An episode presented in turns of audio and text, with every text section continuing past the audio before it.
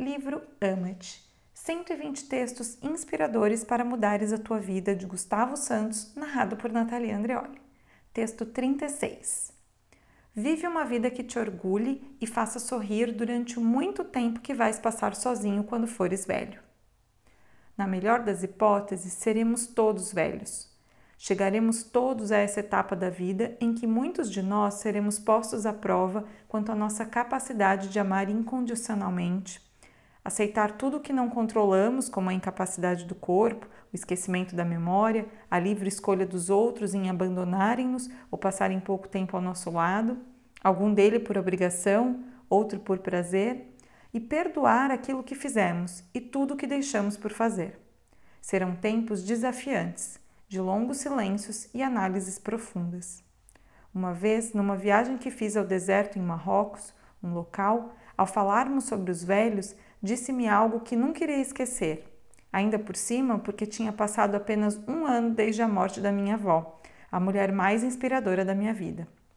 Disse-me: Aqui não há lares, há filhos. Eu havia passado os últimos três meses de vida da minha avó ao lado da sua cama num lar onde a colocamos por ser necessária uma logística avançada devido à sua condição e à falta de condições dos seus filhos. Assumo talvez faltasse algum amor também. Foi duro.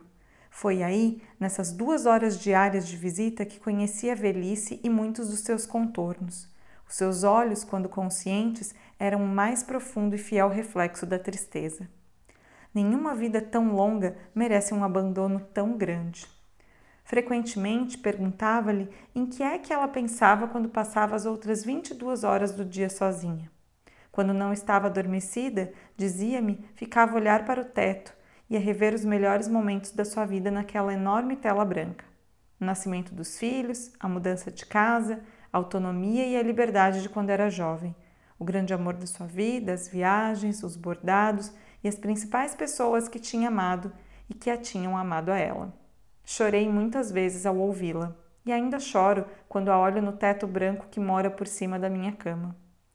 Tudo aquilo de que ela se lembrava remontava às melhores emoções que tinha vivido, e é isso, é só isso que temos de respeitar primeiro e buscar depois para chegarmos onde ela chegou e, na ausência de filhos ou condições, ou mesmo de amor, ter como passar melhor todas as horas que vamos apenas passar conosco e agraciar-nos por termos sabido arriscar em gratidão para com o universo por nos ter permitido ser o melhor que sabíamos ser.